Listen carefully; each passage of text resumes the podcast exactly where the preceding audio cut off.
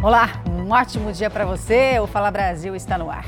Aumenta o número de estados que reduziram o ICMS sobre os combustíveis. Vamos a Brasília com a Narla Guiar. Narla, bom dia. Então, já são quantos estados que adotaram essa medida?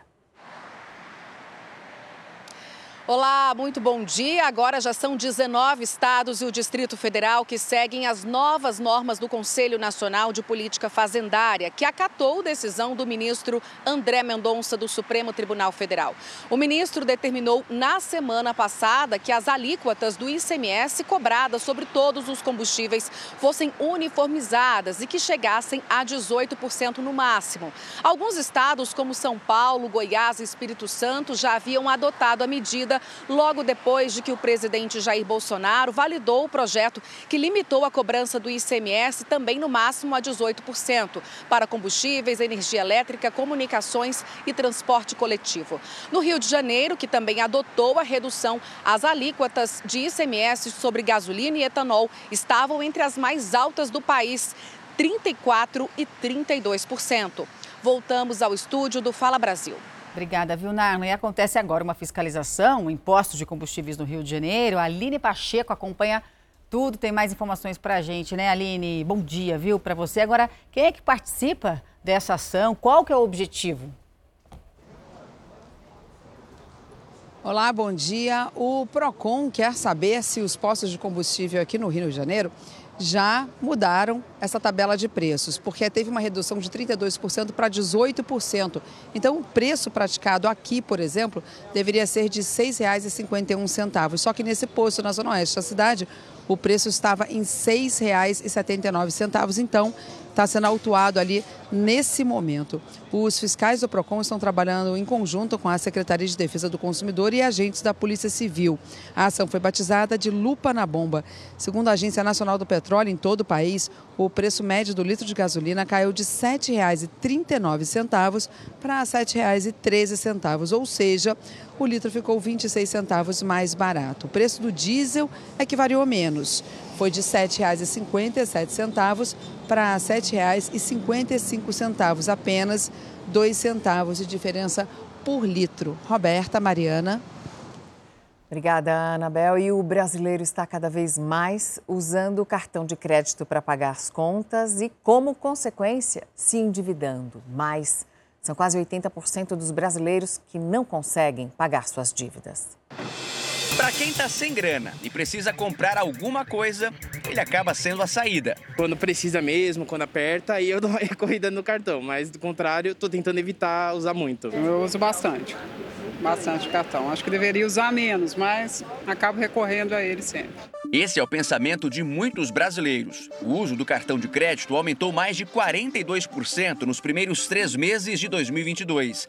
Quase 500 bilhões de reais foram movimentados na economia com esse tipo de transação. Poderia ser algo bom se essa forma de pagamento não fosse a vilã das dívidas. Esse mês eu extrapolei um pouquinho vezes foge do controle? Sim, foge. Aí a gente só paga o mínimo. Aí nesse mínimo a gente, né, se, se enrola toda. Teve período de eu usar o cartão para pagar as dívidas e depois dinheiro para pagar o cartão que pagou as dívidas, então isso acaba virando uma bola de neve muito grande. É que nem sempre os consumidores conseguem pagar a fatura que cai no crédito rotativo. E aí a situação só piora. O Brasil tem uma das maiores taxas de juros do mundo, o que faz os brasileiros ficarem ainda mais endividados. As pessoas acabam confundindo o limite do cartão como se fosse uma extensão do salário, uma renda extra.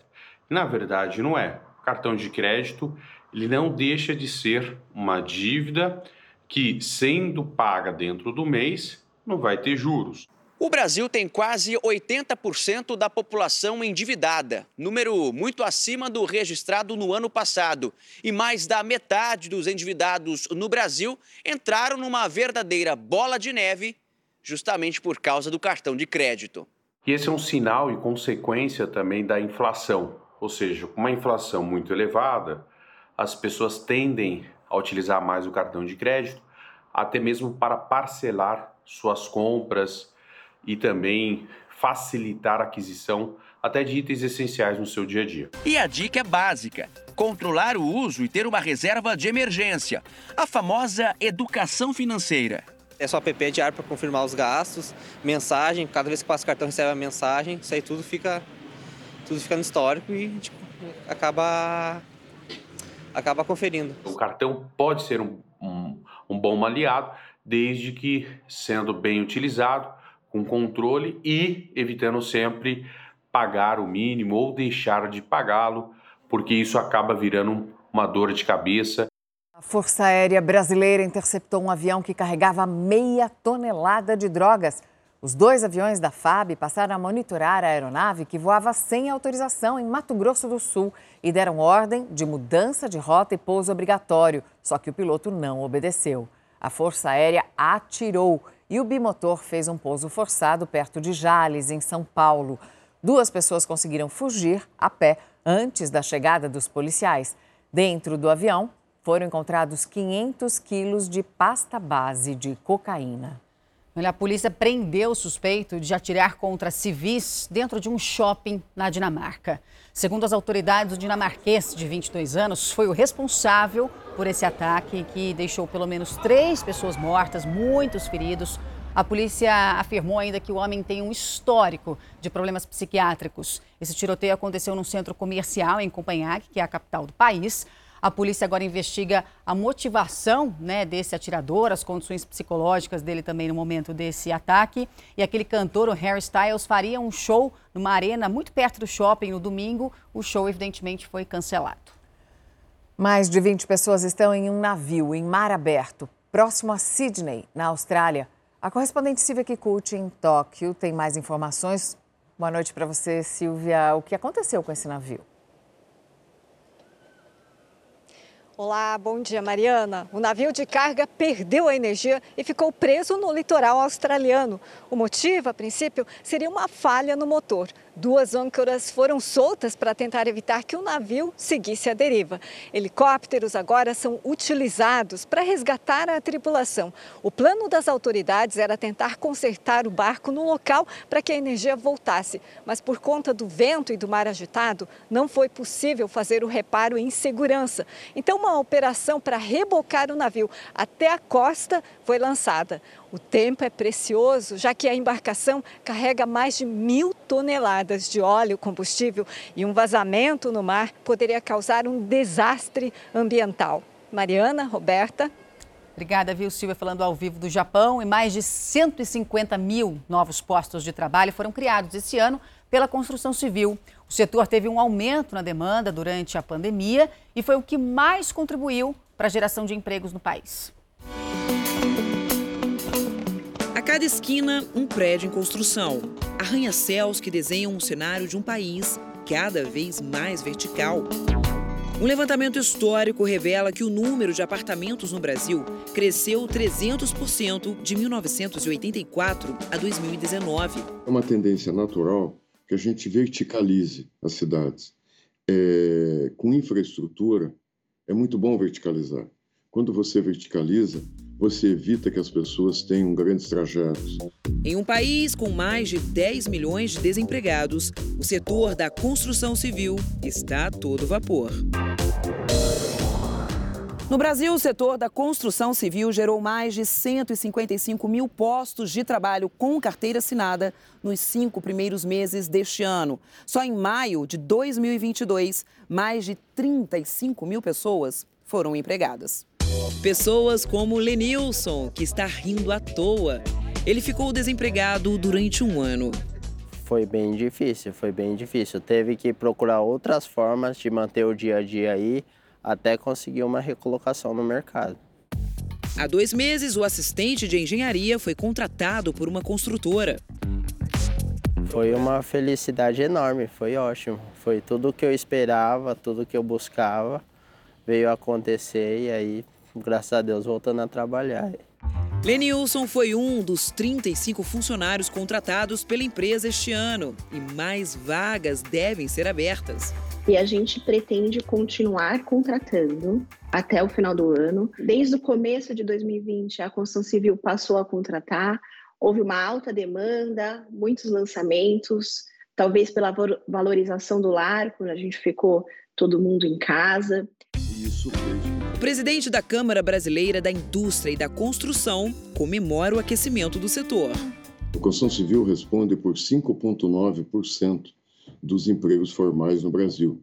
No entanto, ela foi responsável nesse período por 15%, ou seja, quase três vezes mais é, da geração de emprego. Ou seja, nós estamos gerando muito mais emprego do que a nossa participação relativa no todo. E a expectativa é de mais crescimento. Notícia que todo mundo que trabalha na construção civil quer ouvir. Agora é só construir cada vez mais e aumentar o Brasil aí, aumentar a moradia no país. Tá feliz? Demais.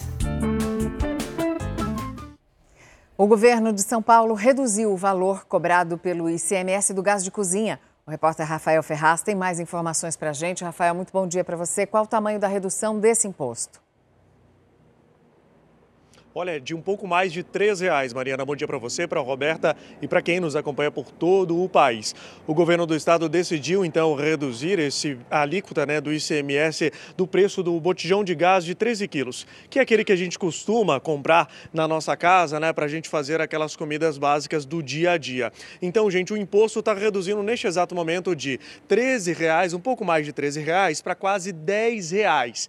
E no impacto para você aí na prática, o botijão aqui no estado de São Paulo, que está saindo aí numa média de 110 reais, ele deve reduzir então esse preço para o consumidor final até 107 reais. O governo do estado de São Paulo disse ainda que essa redução aí na alíquota do ICMS do botijão de 13 quilos deve gerar um impacto negativo de um pouco mais de 840 milhões de reais todos os anos para os cofres do estado de São Paulo, ou seja, menos investimento aí para educação, saúde, entre muitos outros investimentos em infraestrutura no estado paulista. Além disso, o governador disse também que essa decisão é para amenizar o sofrimento das famílias mais carentes daqui do estado de São Paulo. Eu volto ao estúdio do Fala Brasil. Obrigada, viu, Rafael? E o Ministério da Saúde informou que o Brasil tem 76 pacientes com a varíola dos macacos no Distrito Federal. O primeiro caso foi confirmado nesse final de semana. O Ministério da Saúde segue articulando com as secretarias estaduais de saúde para monitorar novos casos e rastrear o contato com os pacientes. A varíola dos macacos já está presente em seis estados e aqui no Distrito Federal, onde o primeiro caso foi registrado neste fim de semana. O paciente é um homem de 39 anos que viajou recentemente para a Alemanha. Ele ficará em isolamento. São Paulo é o estado com maior presença da doença, com 52 infectados até o momento. Especialistas dizem que a varíola dos macacos não é tão preocupante quanto a Covid-19, mas é preciso ligar o sinal de alerta. Então é momento de atenção, evitarmos a disseminação. O contato se dá pele a pele das lesões infectadas ou às vezes de roupa de cama, de toalha de pessoas que estão infectadas. Qualquer caso suspeito, com febre, dor no corpo, mal-estar e as típicas lesões bolhosas devem ser procurados, devem ser comunicados imediatamente à autoridade sanitária. Em caso de suspeita, a recomendação é usar máscara, procurar um médico e evitar o contato com outras pessoas. Essas medidas elas precisam ser adotadas até que haja a cicatrização por completo dessas lesões. 40 toneladas de alimentos foram distribuídas às pessoas que fugiram da guerra e estão refugiadas na Moldávia país que faz fronteira com a Ucrânia. Essa foi mais uma ação humanitária e solidária da Igreja Universal, que contou com a ajuda de dezenas de voluntários. De acordo com a Agência da ONU para Refugiados, mais de 7 milhões e 300 mil pessoas deixaram a Ucrânia após a invasão das tropas russas ao país em fevereiro. 5 milhões não voltaram ao país. A maioria fugiu para países da Europa que fazem fronteira com a Ucrânia, como a Moldávia. O país recebeu 460 mil refugiados ucranianos. 95% deles foram acolhidos por famílias locais. Para ajudar as pessoas nesse país, um dos mais pobres da Europa, 40 toneladas de alimentos e itens de higiene foram distribuídos em um estádio da capital. O calor de 38 graus do verão no hemisfério norte não tirou o ânimo dos voluntários para fazer a entrega a 1.500 pessoas. A ação humanitária da Igreja Universal contou com a colaboração de 30 voluntários. Só palavras não consolam. É preciso oferecer para essas pessoas algo a mais. É por isso que a Universal está na linha de frente para apoiar aqueles que necessitam e também aos refugiados da Ucrânia. O trabalho feito pela Universal ganhou reconhecimento da presidente da República da Moldávia. Numa carta, Maia Sandu agradeceu a ajuda aos refugiados. Disse que a mobilização exemplar traz esperança para construir uma sociedade livre, pacífica e próspera. A mobilização de ajuda aos refugiados começou em março, aqui em Portugal, logo depois do início do conflito. Agora, já são mais de quatro meses de guerra e as doações não param. Um trabalho de ajuda às famílias que não leva só comida à mesa, mas solidariedade e esperança. A demonstração de amor ao próximo não chega apenas aos ucranianos. A Igreja Universal está empenhada em alcançar os necessitados. No ano passado, com os cuidados necessários durante a pandemia, mais de 1 milhão e 300 mil trabalhos sociais foram realizados em 116 países, entre eles o Brasil. A cada 25 segundos, uma pessoa no planeta recebeu ajuda humanitária dos voluntários da Universal em 2021. Muita atenção para uma notícia de agora de manhã. Sete pessoas acabaram de morrer num acidente numa rodovia federal na cidade de Constantina, no Rio Grande do Sul. O repórter Eduardo Pinzon tem mais informações para a gente, né, Eduardo? Que tristeza. Bom dia para você. Como é que aconteceu esse acidente, hein? Olá, Roberta, bom dia para você, bom dia a todos. O acidente envolveu um caminhão e uma van onde estavam seis das vítimas. A colisão aconteceu na BR-386. Todas as vítimas que estavam é, na van, inclusive o motorista, morreram na hora. A van pertence à Secretaria Municipal da Saúde do município de Constantina. Entre os mortos está um bebê que ainda não teve a idade divulgada. Testemunhas disseram que a batida aconteceu porque o motorista do caminhão teria feito uma ultrapassagem irregular e colidido de frente com a van van, mas isso ainda vai ser investigado pela Polícia Federal, pela Polícia Rodoviária Federal, porque a rodovia pertence à administração da União.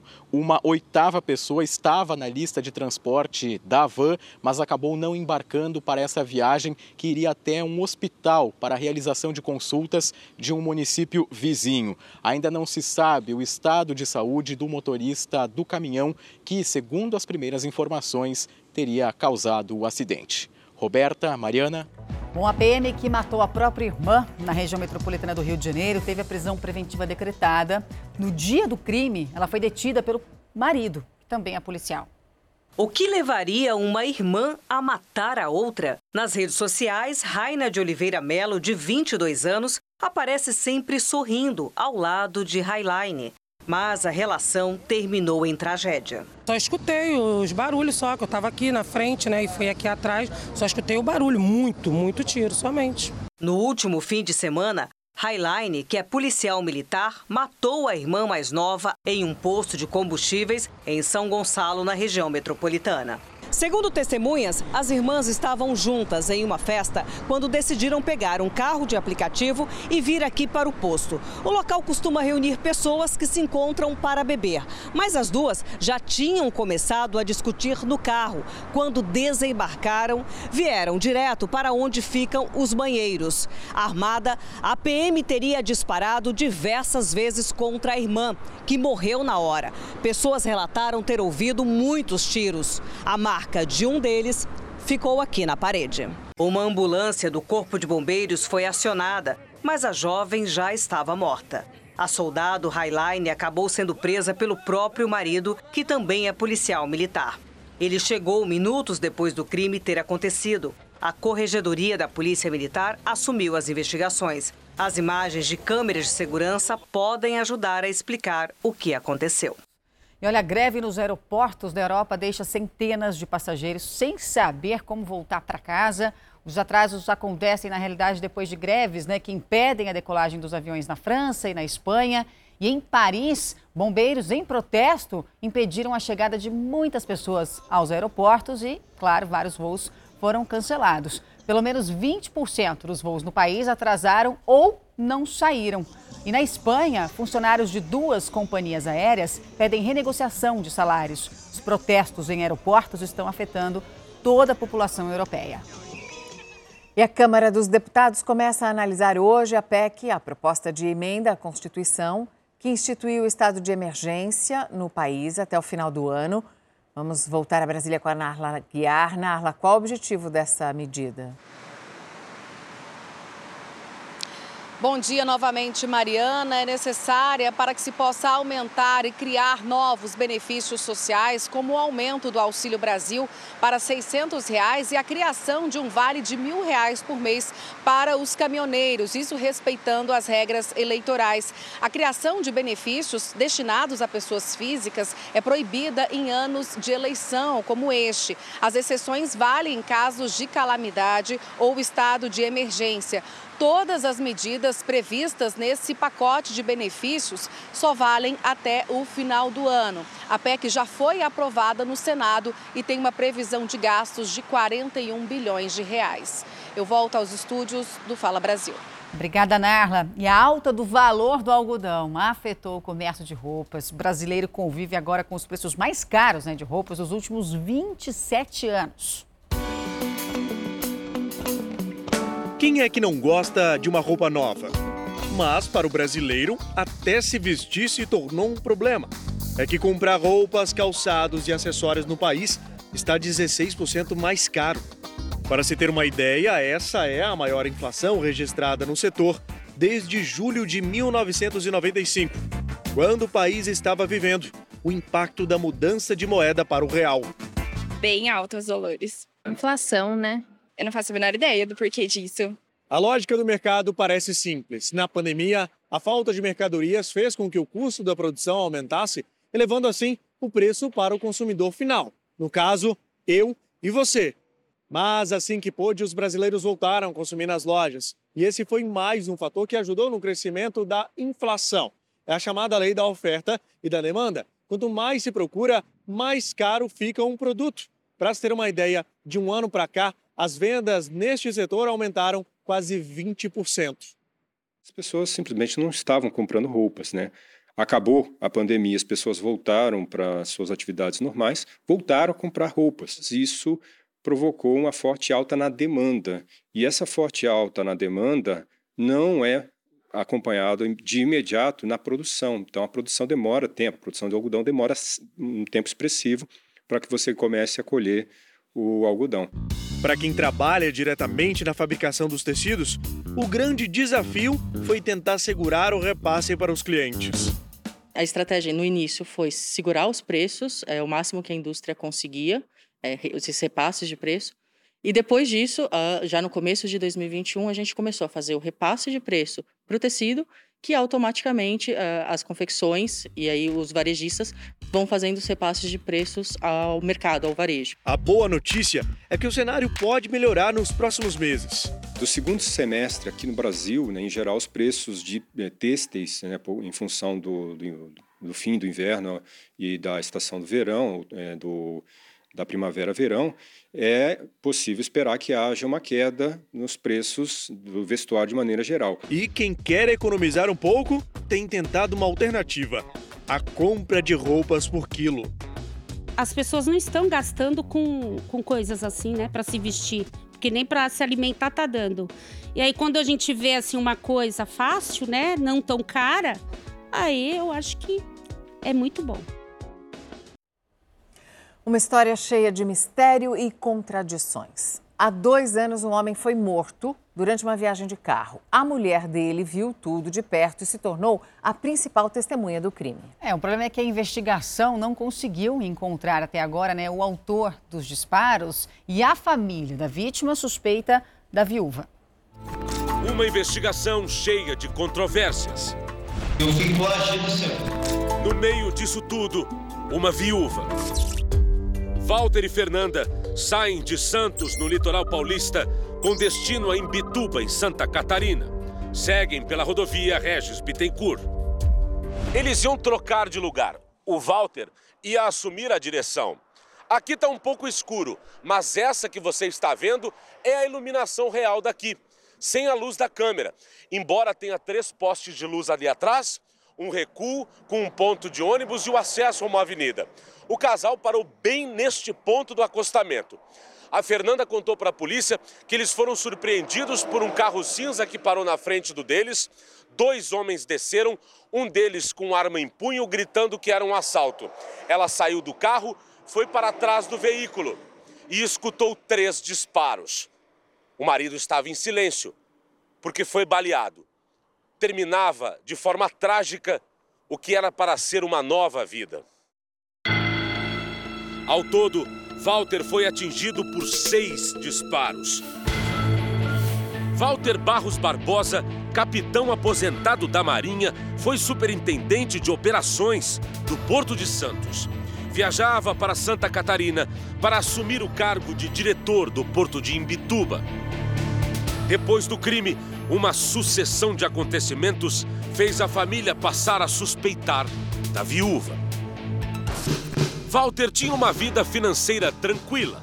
Deixou para os herdeiros duas propriedades, uma em Niterói, no Rio de Janeiro, e a casa que construiu pouco antes de morrer em Imbituba, um carro e dinheiro no banco um patrimônio que não passa de 3 milhões de reais. Menos de 10 dias após a morte do marido, Fernanda deu entrada no inventário. Eu acho só não precisava de tanta pressa. Acho que a gente podia ter tido mais tempo para o luto. Começava aí uma briga judicial entre os dois filhos maiores de Walter, frutos do primeiro casamento, e a viúva. A justiça acatou o pedido dos filhos de Walter e Fernanda deixou de ser a inventariante da herança. O inventário segue em aberto. Há dois anos, a polícia investiga a morte de Walter. Nesse período, a família passou a questionar a falta de respostas e o trabalho da perícia realizada na noite do crime. Segundo o advogado da família, uma foto tirada logo após o assassinato chamou a atenção deles. Fernanda, a viúva de Walter, estava dentro do carro onde o casal viajava. Como é que depois da cena do crime colocam a viúva para descansar dentro daquele automóvel? Se altera a cena do crime.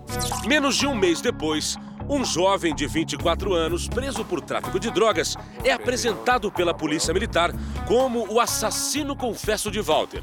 Mas tempos depois, Gabriel voltou atrás. Ficou agido, senhor. Pelo que eu deduzo, né, ele não sabia quem, quem era o culpado. Quem coagiu? Os policiais militares. Quais policiais militares? Você consegue identificá-los? Se não me engano, um é chamado Gabriel disse ainda que os policiais militares deram detalhes do que ele deveria dizer na delegacia. E eles falaram que era para colocar o nome de uma mulher, que é a esposa, acho que é a esposa do, desse, desse rapaz aí. E aí, o que mais que ele falou? Não, daí ele falou: se você assumir, você vai ficar tranquilo. Aí me passou que era para me assumir, que era para me passar que eu cheguei com um carro atrás, já saí atirando, quem mandou foi uma mulher, pagou 15, cerca de 15 mil. Tentamos falar com o policial Glauco Helder da Costa, o PM apontado por Gabriel como quem o obrigou a confessar o crime. Ele disse não saber dessa suspeita e não quis gravar entrevista. Eu não sabendo não. Nos documentos da Polícia Civil, assinado pelo investigador Osmar Peniche, algo chama a atenção e reforça as suspeitas dos filhos de Walter.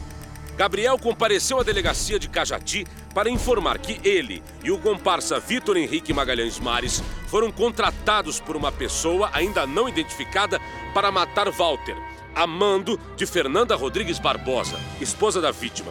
Segundo a polícia, Vitor segue foragido. Ela nega visceralmente né, envolvimento na prática delitiva, mas eu creio que possa existir ainda uma terceira pessoa entre aquele autor intelectual e os executores. Procuramos pela viúva de Walter, mas Fernanda não quis gravar entrevista. E a gente tem esperança de que qualquer pessoa envolvida, qualquer culpado, vai ser localizado pela justiça. Meu pai, ele querer uma resposta, ele querer justiça. Bom, quem passa a vida inteira pagando o INSS espera que quando precise tenha, no mínimo, né, atendimento de qualidade. Mas não é isso que tem acontecido. Não, muita gente reclama da demora para conseguir marcar uma simples perícia médica e também da falta de respeito quando essa perícia finalmente acontece. Altoque é cozinheiro, tem três filhos para sustentar. Em 2020, ele precisou se afastar do trabalho operou uma hérnia na coluna, colocou prótese e corrigiu um desgaste na região do quadril. Nesse período, chegou a ficar nove meses sem receber nada pelo INSS. Este ano, recebeu três meses de auxílio, mas desde março está novamente sem renda. Como que você está fazendo para pagar suas contas? Ah, paga uma hoje, fica três, quatro acumuladas para amanhã e vamos levando a vida como Deus quer. Quem fica na porta de qualquer agência do INSS ouve inúmeras histórias de descaso. Jacinete conta que teve a perícia remarcada três vezes. Agora que finalmente conseguiu ser atendida, reclama que mal foi examinada. Tudo que ele me pediu só foi papelada. Examinar, ele não me examinou. Ela sofreu um acidente de trabalho em 2009, chegou a ter a coluna operada e, na época, foi bem assistida pelo INSS. Mas em 2017 as dores voltaram a aparecer. De lá para cá, conta que tem sido uma luta para conseguir receber qualquer quantia de auxílio. É um descaso, porque quando você está bem, que você está trabalhando, você, eu mesmo tinha um salário razoável, era descontado todo mês no pagamento quase 500 reais de INSS. E a hora que a gente precisa, eles olham para a gente como se fosse nada, nada, nada, nada. Segundo o último boletim estatístico da Previdência Social, mais da metade dos pedidos de benefício ao INSS foram negados entre julho de 2020 e julho de 2021. São quase 3 milhões de pessoas que terão que entrar com recurso administrativo ou acionar a justiça para tentar receber a ajuda financeira. Procedimentos que carregam ainda mais o próprio sistema previdenciário e até o Poder Judiciário. Eu, particularmente, nunca vi uma situação como a que está sendo vivenciada é, atualmente. É muito triste verificar que o direito social chegou a este ponto no Brasil.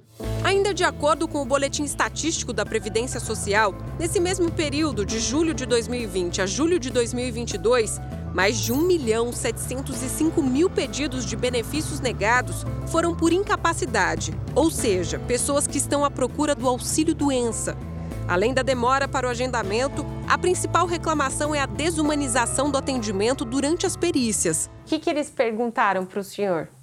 Eu cheguei a conversar com a perita. Conversei nem com ela. Só me jogar lá no canto lá. Aí ela entrou, me pegou lá, empurrou a cadeira. Ela nem abriu a pasta da, da, documentação. Só Eu... te viu? É, nem perguntou nada. Mardônio sofreu um AVC em 2017. Perdeu todos os movimentos de um lado do corpo. Não consegue mais sustentar o próprio peso e precisa da ajuda da esposa para todas as atividades do dia a dia. Ele foi aposentado por invalidez. Em janeiro deste ano, a esposa entrou com um pedido de acréscimo de 25% no valor do benefício. Um direito para aposentados que precisam de acompanhamento constante. Para surpresa de toda a família, o pedido foi negado. A perícia não constatou a necessidade de assistência permanente. O aposentado entrou com recurso em abril deste ano e até agora o processo está em análise.